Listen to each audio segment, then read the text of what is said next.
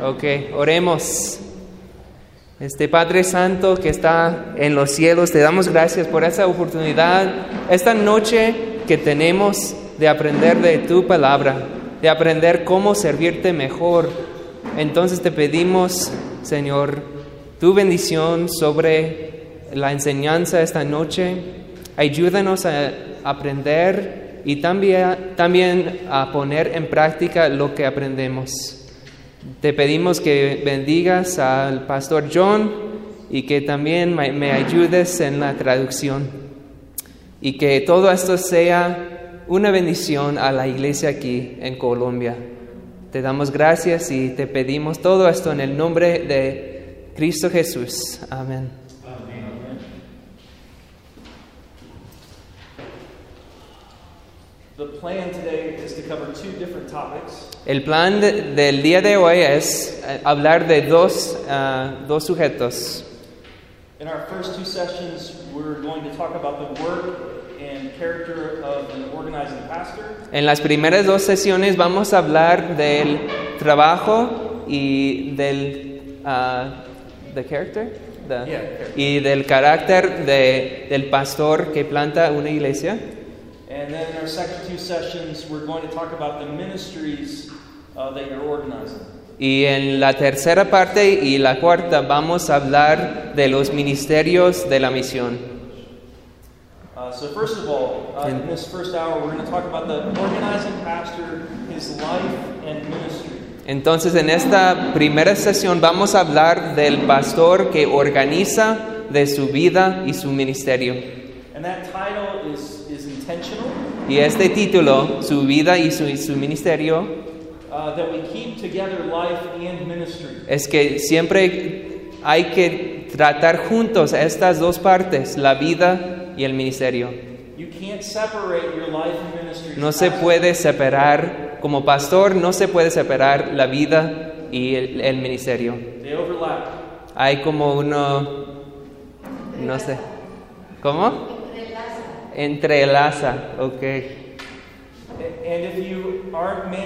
Life well, Y si uno no está manejando bien a su vida, it will damage your ministry. va a dañar al ministerio. And if you're not managing your ministry well, Y si no estás manejando bien tu ministerio, it causes damage in your life. esto te va a dañar en la vida.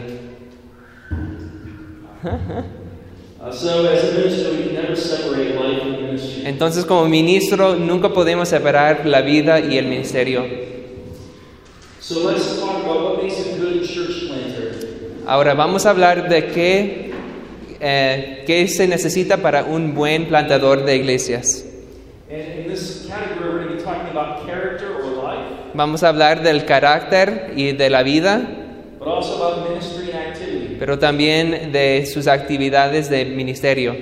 And this is an important topic not just for someone who is or wants to be a church planter, Y esto es importante no solamente para los que quieren ser pastores que plantan iglesias, but this is also significant for uh, elders and presbyteries. pero también es significativo para los ancianos y los presbiterios. One of the most important ways that a presbytery serves a new church Una cosa muy importante que el presbiterio hace para servir a una misión is to identify, train, and support qualified men as church planters. es identificar, entrenar y apoyar a los, las personas que van a plantar las iglesias. So we're going to talk about the qualities we should be looking for in Entonces, vamos a hablar de qué características buscamos en los que van a, a plantar iglesias. First of all, a church planter needs to be a caring pastor.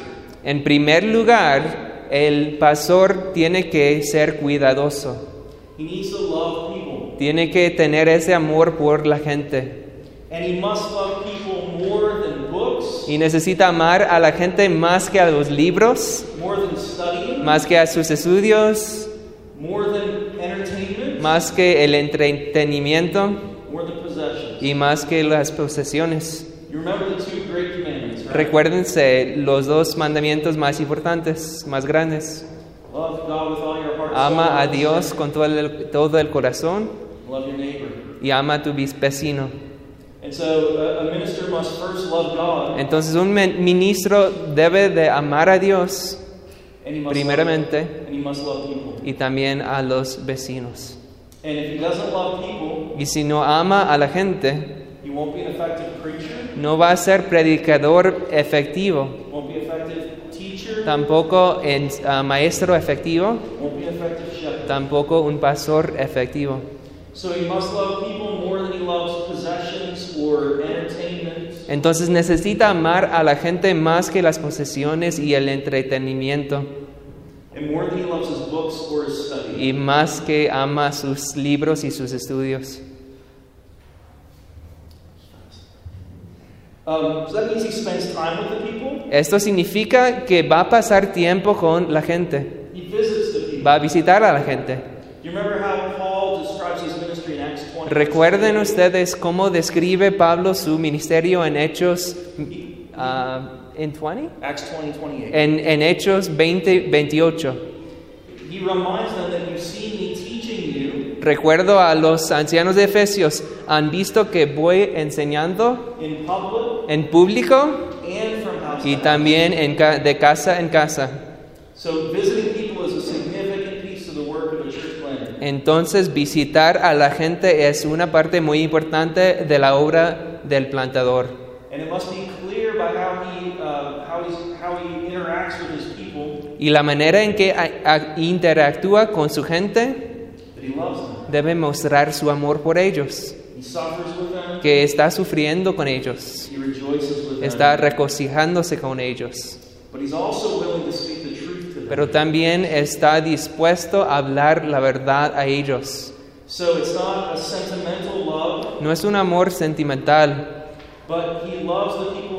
pero tiene el amor hasta hablar las verdades duras a ellos. He's willing to speak the truth in love. Está dispuesto a hablar la verdad en amor. And most of us who are ministers Y muchos de nosotros como ministros would say that speaking the truth in love is one of the most difficult things to learn. decimos que hablar el amor en verdad es una de las cosas más difíciles de aprender, pero es necesario para el plantador que ama a su gente.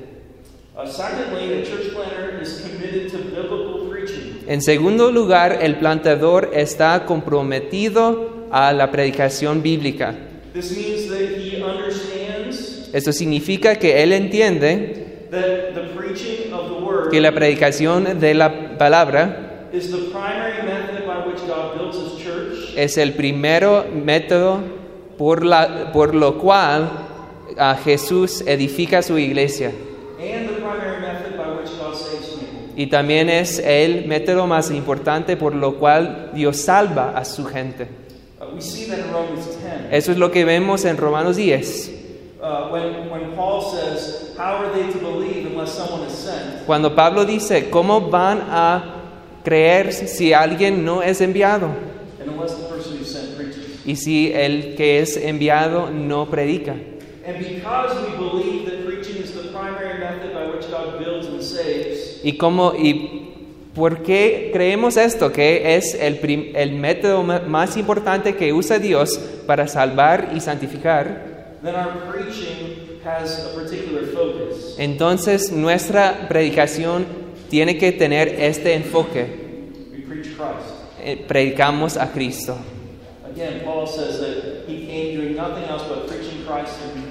Esto es lo que Pablo dijo, que vino predicando nada más de Cristo y Cristo crucificado. So a church planter is committed to biblical preaching, Entonces tiene este compromiso al a la predicación bíblica y que sea predicación centrada en Cristo.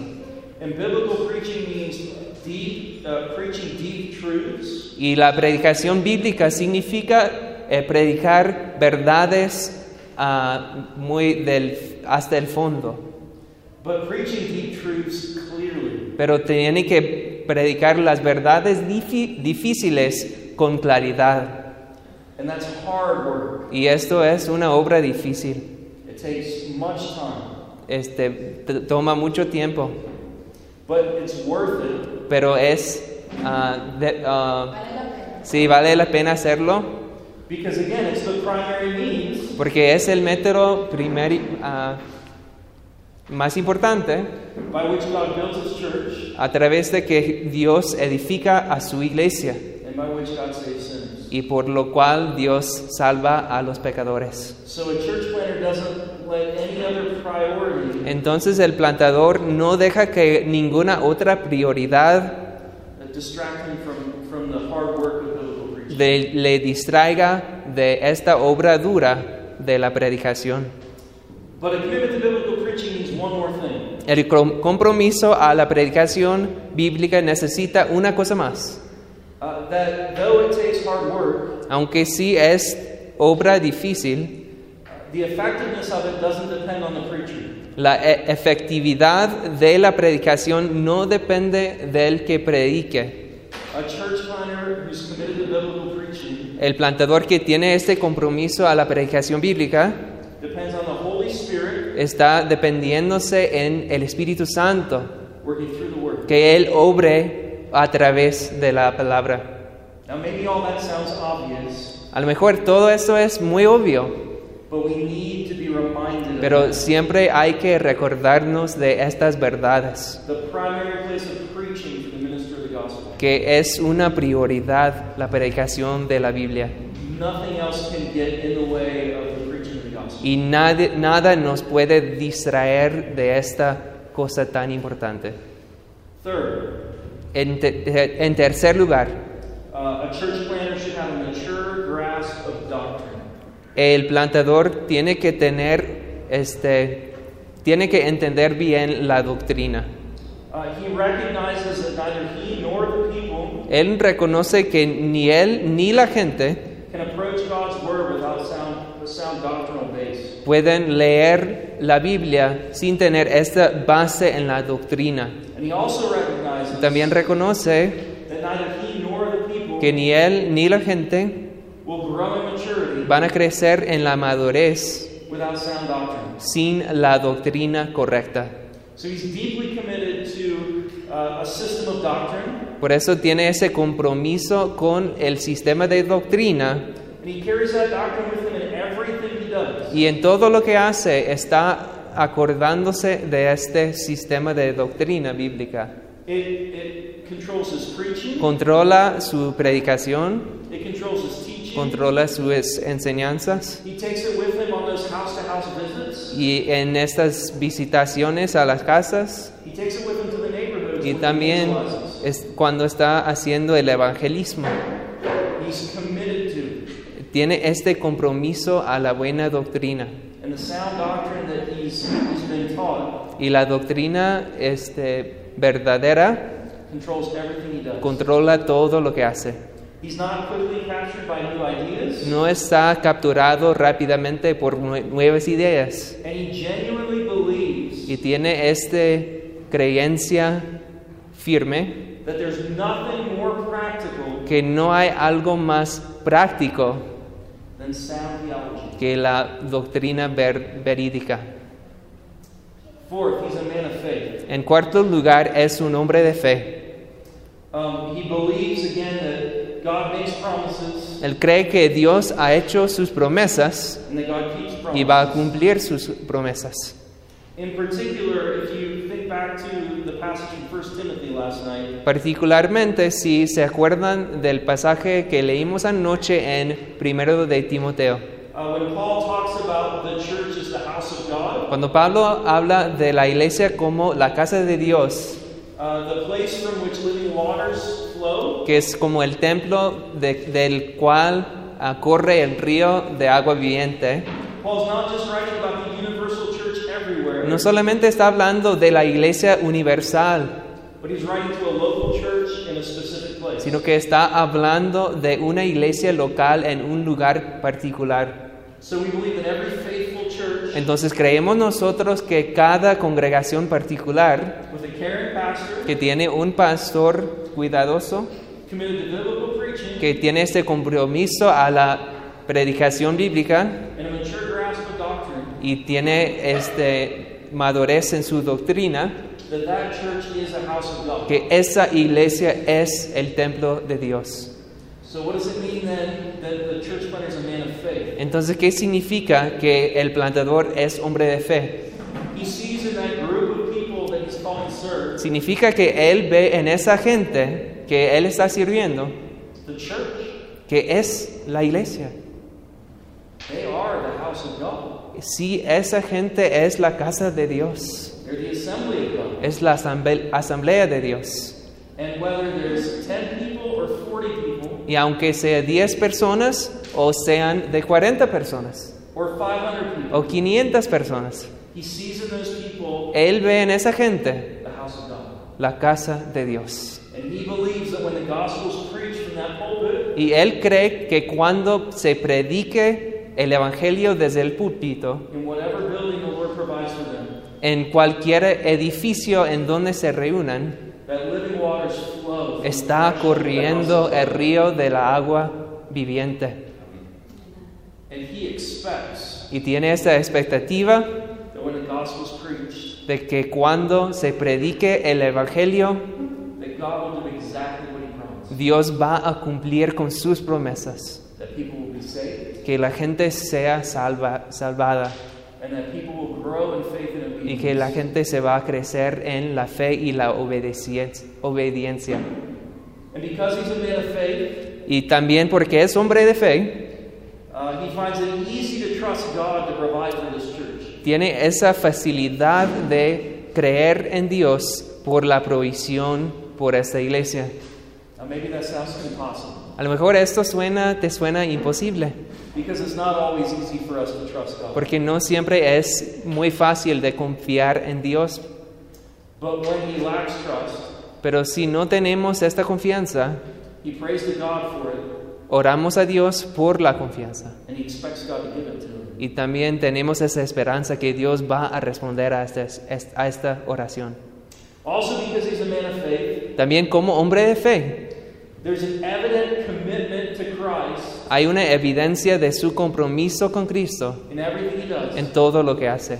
He's not depending on his own strength No está dependiendo de sus propias fuerzas, or the strength of the people ni de las fuerzas de la gente que están en la iglesia. He depends on Christ, Depende con Cristo.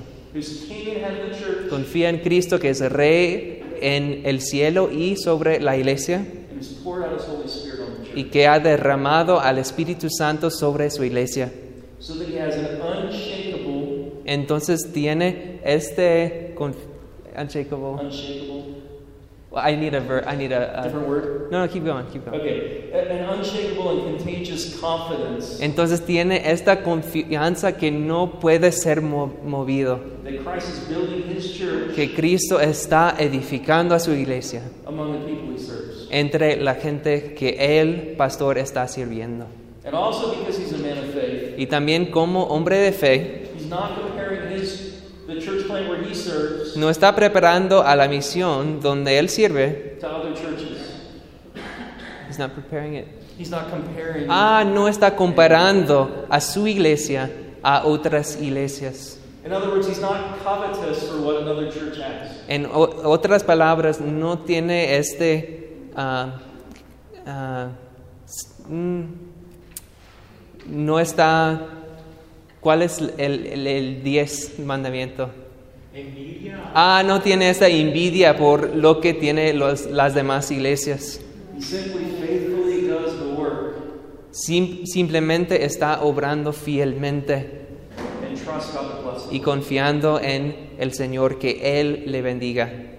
So we've seen that a church planter should be a caring pastor, Entonces vemos que el, el plantador debe ser amable committed to biblical preaching, con este compromiso a la pre- predicación bíblica, he has a mature grasp of doctrine, que tiene una doctrina madura, he's a man of faith, es hombre de fe and finally, he's a leader of people. y en quinto lugar es un líder de la gente. Now, this might sound like I'm contradicting myself from yesterday, A lo mejor esto puede ser o puede sonarte contradictorio a lo que dije ayer. you you might remember I said last night A lo mejor se recuerdan que anoche dije that we don't believe a church plant begins with a, a man que no creemos que la, la misión empieza con un hombre who's a dynamic person que tiene esta personalidad dinámica, who starts a church on his own. que empieza la iglesia por sí misma. We're committed to church uh, through a plurality of elders. Tenemos este compromiso que debe plantar las iglesias con muchos ancianos. Pero. it- it's important that he's a leader of people. Pero también es importante que él sabe liderar a la gente. He has to be dynamic in some way Sí tiene que tener algo de lo dinámico so that people are drawn to follow him, para atraer a la gente que, eh, que ellos le sigan. Not, not because of his personality, No por su personalidad, because of his faith, pero por su fe, because of his character, por su carácter because of his love, y por su amor and because of his Savior. y por su Salvador. This means he's a man who sees needs in the congregation Esto significa que él ve las necesidades de la iglesia and he works to meet those needs. y trabaja para alcanzar o para ayudar con las necesidades. También está buscando a quien más puede ayudar. Y tiene, tiene esta manera de delegar, ¿es palabra? De delegar las cosas a los demás. Delega con confianza.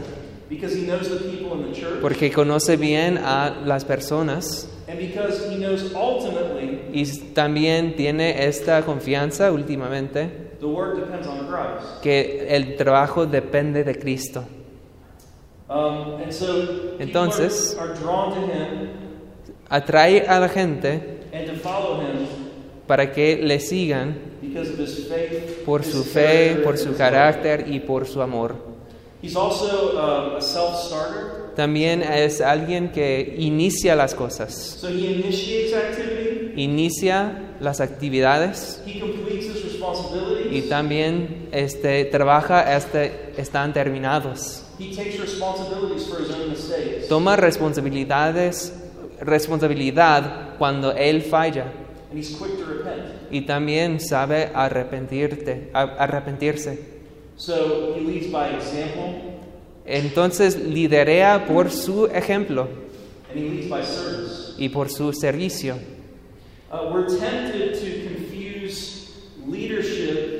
A veces tenemos esta tentación de confundir el liderazgo uh, con ser un autócrata. ¿Autócrata?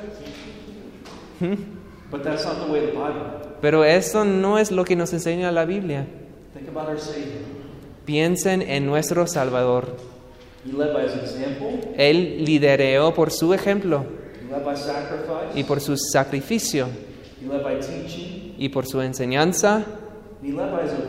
Y por su obediencia. Él cumplió con la voluntad de su papá.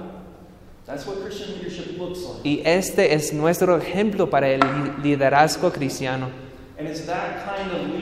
Y este tipo de, de li- liderazgo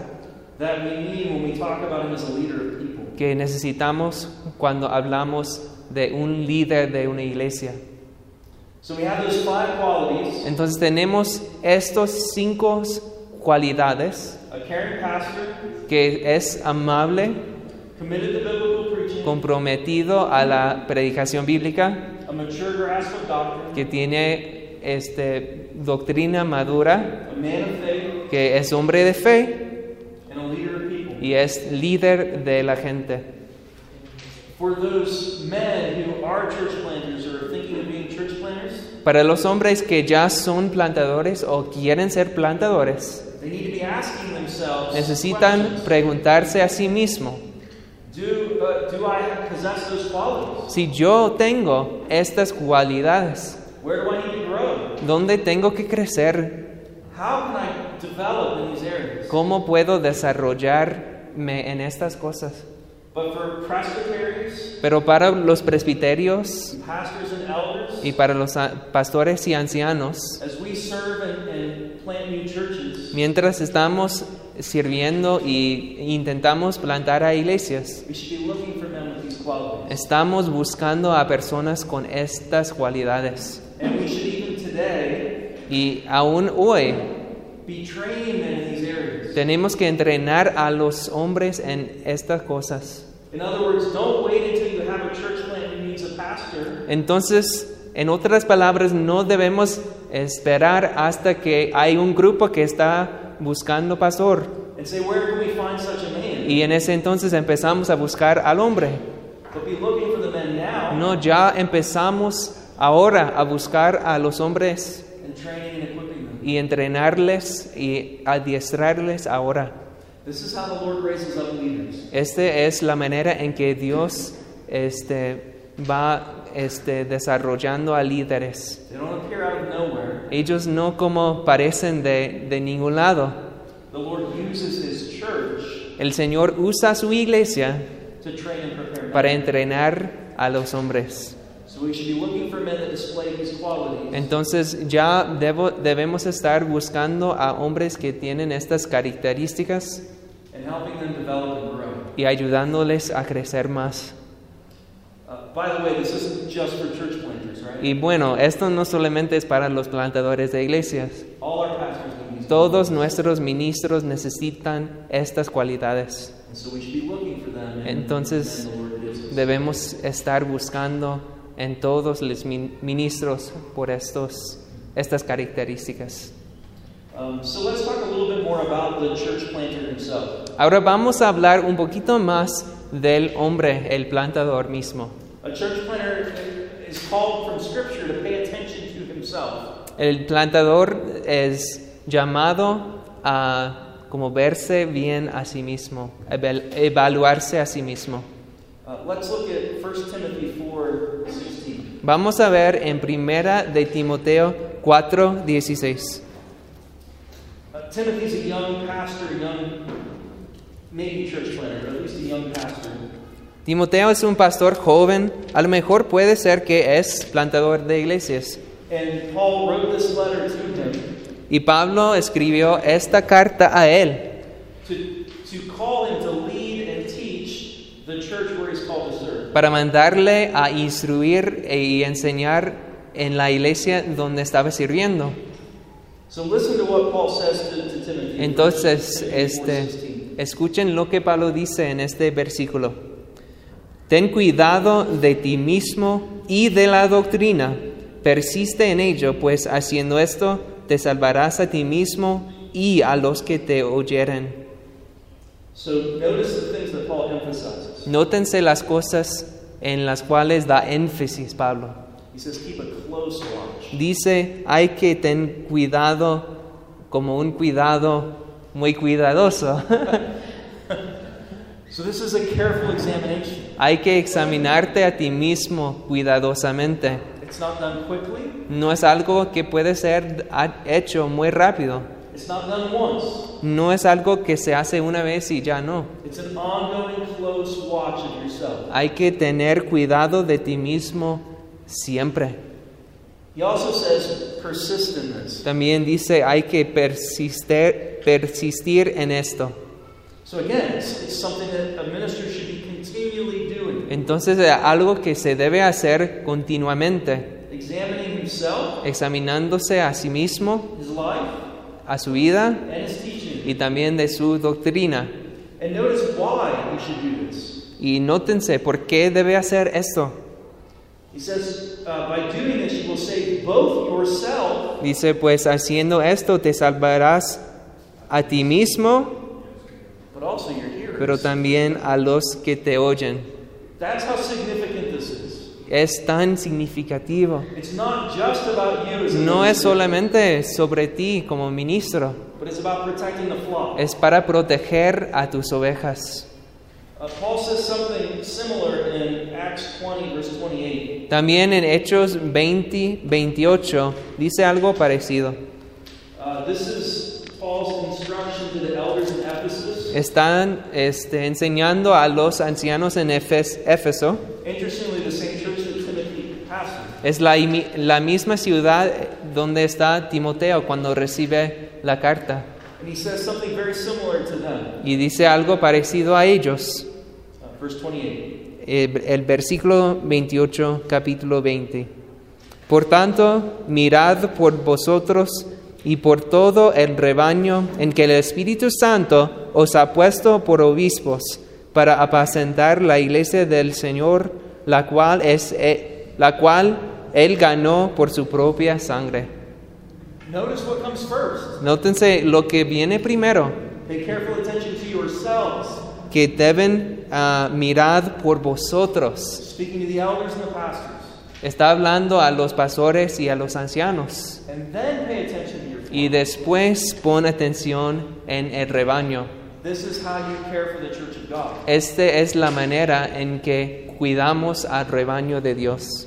So, for the minister or church planter to ignore his own life Entonces, si el ministro ignora a su propia vida and his own ministry, y su propio ministerio, not only puts himself in danger, no está, no solamente es peligroso para él, it endangers the flock. pero es peligroso para todo el rebaño. And to point out the significance of that, Entonces queremos enfocarnos en la significancia de esto. Paul describes it as the church for which Christ gave his own blood. Entonces, para poner esta énfasis, Pablo dice que es la iglesia por lo cual eh, Jesús derramó su sangre. So, this is not optional. Esta no es como una opción, This is one of the first priorities of a minister of the gospel. es de entre las primeras prioridades de un mi- mi- ministro del Evangelio. Th- This is why you can't separate ministry and life.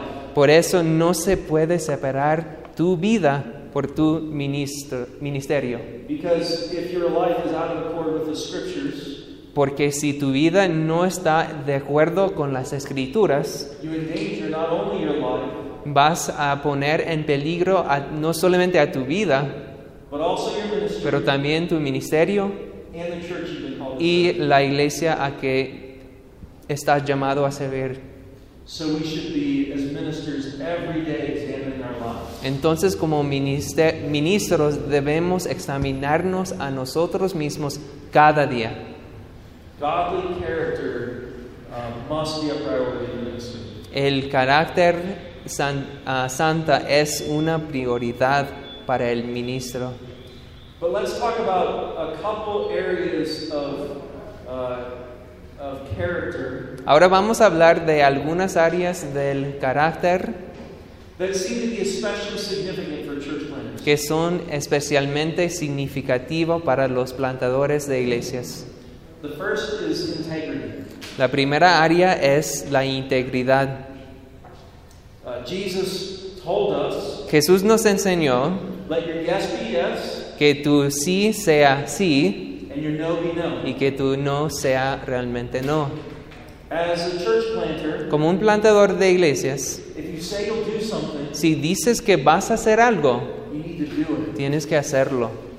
Uh, church planters, just like pastors, Los plantadores de iglesias, como todos los pastores, receive requests all the time. siempre están recibiendo pedidos. Y si es una petición que no es como necesari- necesaria bíblicamente, you might have to say no. a lo mejor tienes que decir no. So a church planter needs to learn when to say no. Entonces un plantador de iglesias necesita aprender cuándo es mejor decir que no, You can't do everything, que no puedes hacerlo todo and you can't be everywhere, y no puedes estar en todas partes and you don't need to apologize. Y no tienes que eh, dar disculpas por esta limitación. But if you say yes, Pero si dices que sí, necesitas cumplir con tu palabra. Un ejemplo, when you agree to meet with someone cuando dices a alguien nos vamos a reunir on a specific date at a specific time, en un día específico, a uno- una hora específica, at a specific place, en un lugar específico, you need to be there. necesitas estar ahí. Too many pastors Hay demasiados pastores meetings que ponen estas reuniones en su horario and they either don't show up y no llegan or they show up very late. o llegan bien tardes. how can those people trust you ¿Cómo va- te van a o cómo la gente va a confiar en ti if you don't keep your word? si no mantienes tu palabra? If you miss one meeting, Si te faltas en una reunión, people will probably excuse you. te van a disculpar. Pero si tienes este hábito de faltar en muchas reuniones, they don't believe you anymore. van a perder su confianza en ti. Isn't that something of the point that Jesus makes Este es el punto que está haciendo Jesús. when he says, "Let your yes be yes"? Que sea tu sí, sí y su no, no. If people are to trust you, Si quieres que la gente confíe en ti, necesitan saber que puedan creer en tu palabra. And think about the impact on a minister of the gospel. Y piensen en el impacto para un ministro del Evangelio. If people can't trust you in the small things, Si no pueden confiar en las cosas pequeñas, how will they trust you in the big things? ¿cómo te van a confiar en las cosas grandes? Cuando estás predicando en el púlpito con la palabra de Dios. Y estás diciendo, así dice Dios, so you need to protect your integrity entonces hay que proteger tu integridad en siempre cumplir con tu palabra. En segundo lugar, es muy importante guardar eh, la- los, los secretos. Muchas veces las personas te van a preguntar, if I tell you something, si te digo algo, will you promise not to tell anyone else? este, tú prometes no compartirlo con los demás. Be careful before you make that commitment. Este, hay que tener cuidado antes de responder y cometerte a esta cosa. Primeramente, si tienes el inten- la intención de cumplir con ah, esta promesa, Because if you make that promise porque si prometes esto and then you tell someone else, y luego este, compartes esta información con alguien más, they won't come to you again. nunca van a confiar en ti otra vez. But it's also true Pero también es verdad que a veces no puedes cumplir con esta promesa. ¿Qué tal si alguien te confiesa un pecado que los ancianos necesitan saber? ¿Realmente puedes hacer esa promesa que no vas a decirlo, decírselo a alguien más? So never make a promise Entonces nunca haces esta promesa si no sabes, ah, si, si no sabes que lo puedes cum- cumplir. Uh, for pastors who are married, Para los que están casados, esto también tiene que ver con lo que le dices a tu esposa. There are many things that pastors and elders hear Hay muchas cosas que los pastores y los ancianos escuchan that they either can't share with their wife que a lo mejor no pueden decírselo a su esposa o que no deben decírselo a su es- esposa. Either it's not appropriate for her to know, A lo mejor no es apro- apropiado or it's a burden she shouldn't have to carry. o es como un peso que ella no debe de llevar. So be careful what, what, you, what you speak to with your wife. Entonces ten que ten cuidado con lo que compartes con tu esposa. Uh, third, En tu tercer lugar, don't be a complainer. no te quejes. Uh, one of my favorite verses is Philippians 2.12, is that it? Uno de mis versículos más am, favoritos es Filipenses 2:14. To do all things without grumbling and complaining. Es decir, ah, dice, este, hacer todas las cosas sin quejarse. ¿Dónde está? Uh, it's 2.14, I think. Ok. Philippians 2.14. Filipenses 2.14. Haced todo sin murmuraciones y contiendas. Right? Ujú, ujú. I remind my children children of that verse very often. Sí, siempre estoy recordando a mis hijos de este versículo. But the problem is then they remind me. Pero el problema es luego ellos me recuerdan a mí. As ministers of the gospel, Como ministros del Evangelio we need to be careful not to be grumblers and complainers. hay que tener cuidado de no ser, este, de no quejarse. Muchas veces hay esta tentación de pensar que tiene la obra más difícil de todos, He works too many hours, que está trabajando tantas horas, está llevando tantos pesos and he can't possibly get his work done. y nunca puede terminar la obra. And then he complains Entonces empieza a quejarse a sus ancianos, a su esposa y también a la gente. Don't be a complainer. No te quejes. We're called to set an example, Necesitamos poner el ejemplo and that includes doing the work that God gives us, y esto incluye hacer el trabajo que Dios nos ha dado, even when it's extremely difficult aun, aun cuando es bien difícil and seems to be overwhelming. y cuando nos eh, como viene como ola después de ola and to do it and to do it with joy. Y hay que hacer todo con gozo. So don't. Entonces no te quejas. We also need to be ready to work hard. También tenemos que tener esta disposición de trabajar duro. We often ask our church planners in the United States, Muchas veces hacemos esta pregunta a los planta- plantadores en Estados Unidos. have you ever worked a 60-hour week? ¿Alguna vez has trabajado 60 horas en la semana? ¿O has trabajado en un trabajo que es duro físicamente? so that when you come home from your job, Para que cuando, cuando llegues a casa, all you want to do is sleep? nada más quieres que dormir. Because ministry is hard work. Porque así es el ministerio.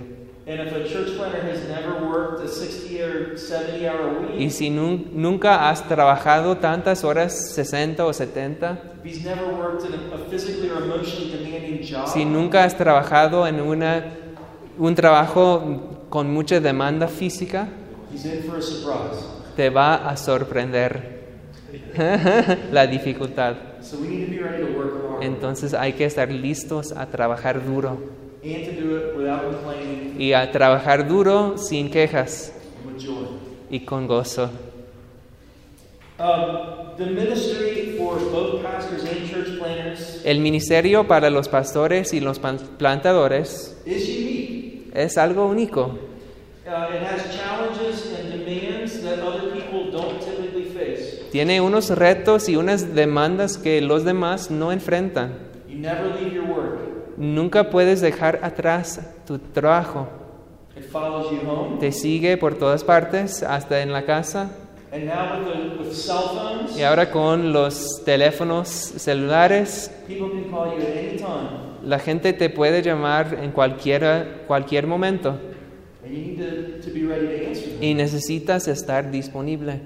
Ministers get calls at 3 o'clock in the morning. Los ministros reciben llamados a las 3, de la mañana And they have to get up and take the call y necesitan levantarse y responder a la llamada with joy and with love for con gozo y con amor por la persona que le está llamando. So you're never away from your work. Entonces no puedes, nunca puedes estar separado del trabajo. Also, for many pastors También para muchos pastores y casi todos los plantadores, you're rarely more than 15 steps away from your office. es muy raro que estás más de 15 pasos de tu oficina. Uh, when I was a church planner, Cuando yo era plantador de la iglesia, my bedroom was here, aquí estaba mi cuarto de, de recámara y iba caminando por la puerta de mi recámara y con tres pasos ya estuve en mi estudio, mi oficina. Esta es la realidad para, para este, la mayoría de plantadores. Your work and your responsibilities tu trabajo y tus responsabilidades siempre están cercas. But there are some advantages too. Pero también hay unas ventajas. Most pastors can be with their family more than people that work other jobs. A lo mejor los pastores pueden pasar más tiempo con sus familias. You don't clock in, No tiene esta de, de poner el horario. nobody keeps track of what hours you're sitting in your desk. No va, nadie está viéndote que cuántas horas estabas en, eh, en la mesa haciendo estudios. And you set your own schedule. Y puedes este, arreglar tu propio horario. And that has great benefits, Y este tiene algunas ventajas muy grandes, but also temptations. pero también hay tentaciones. Cuando tú arreglas tu propio horario and no one checking to see when you're in your seat, y nadie te está como mirando, you can choose to be lazy. este, puedes eh, elegir ser muy flojo. And at least for a time, Y por un tiempo puede ser no one knows but you. que nadie más sabe. So we need to be willing and ready to work hard Entonces tenemos que estar dispuestos a trabajar duros and plan to work hard. y este es nuestro, nuestro hay que planear a trabajar duro. Um, one other area that I want to talk about. Una cosa más de que quiero hablar antes del descanso. Ten cuidado de las tentaciones del Internet. We're always connected, right? Siempre estamos conectados. Uh, we have access to our phones. Tenemos acceso por nuestros celulares y la computadora. There are lots of benefits, Y hay muchas ventajas en el Internet. but some obvious temptations. Pero obviamente hay tentaciones también. No quiero pasar mucho tiempo hablando de esto, but the most obvious temptation is pornography. pero la tentación más obvia es la pornografía. We need to be honest about that, Hay que ser honestos de esta tentación. confront it, Hay que enfrentarlo y hay que eh, correr desde la tenta- tentación. I love that phrase from the scripture, flee temptation. Este, ¿Cuál es la frase de... Ah, de huir de la tentación. Porque hay que correr, correr desde la tentación lo más rápido posible. And the temptations all around us. Y hay tentación en todas partes. Uh, there's a, part- one Reformed seminary in the United States. Hay un seminario reformado en Estados Unidos Uh, they offered a program for their students y ofrecieron un programa para los estudiantes que si un estudiante, un alumno estaba este, luchando contra la, la tentación de pornografía, one of his professors would take his computer uno de sus profesores le quitara la computadora whenever he wasn't doing schoolwork. cuando no estaba haciendo tareas para la escuela. Over 25% of their students Hasta 25% por, de, por ciento de sus alumnos este, le quitaron sus computadoras. Es una tentación muy fuerte y tenemos que huir de esta tentación. Uh. Pero hay otras tentaciones menos obvias y uno es desperdiciar el tiempo viendo películas social media, en las redes sociales, reading blogs, también leyendo los blogs, watching videos and sermons. viendo este videos y hasta sermones. All of those things can be helpful, Al- al- al- algunas veces te puede ayudar estas cosas, but if we use them unwisely pero si no lo usamos con sabiduría y estamos tan frecuentes en estas cosas, we're not doing our work. no estamos haciendo el trabajo. So we need to be aware of the temptation of the internet Entonces hay que tener cuidado con las tentaciones del Internet and make plans y planear to, to avoid temptation. cómo vamos a evitar la tentación. Most pastors are introverts. La mayoría de los pastores son introvertidos. Our temptation is to be with books or machines rather than people. Muchas veces nuestra tenta- tentación es estar con los libros y estar a solas y no estar con la gente. But much of our uh, effective ministry happens face to face with people. Pero la mayoría de nuestro ministerio más efectivo está con la gente. Entonces hay que evitar la tentación of hiding behind books de como estar eh, con los libros or hiding behind machines. y con las máquinas. And we need to do that because uh, we use those things to avoid the pieces of ministry that scare us the most. Porque muchas veces usamos estas cosas para evitar las, eh, las- el- los ministerios más importantes.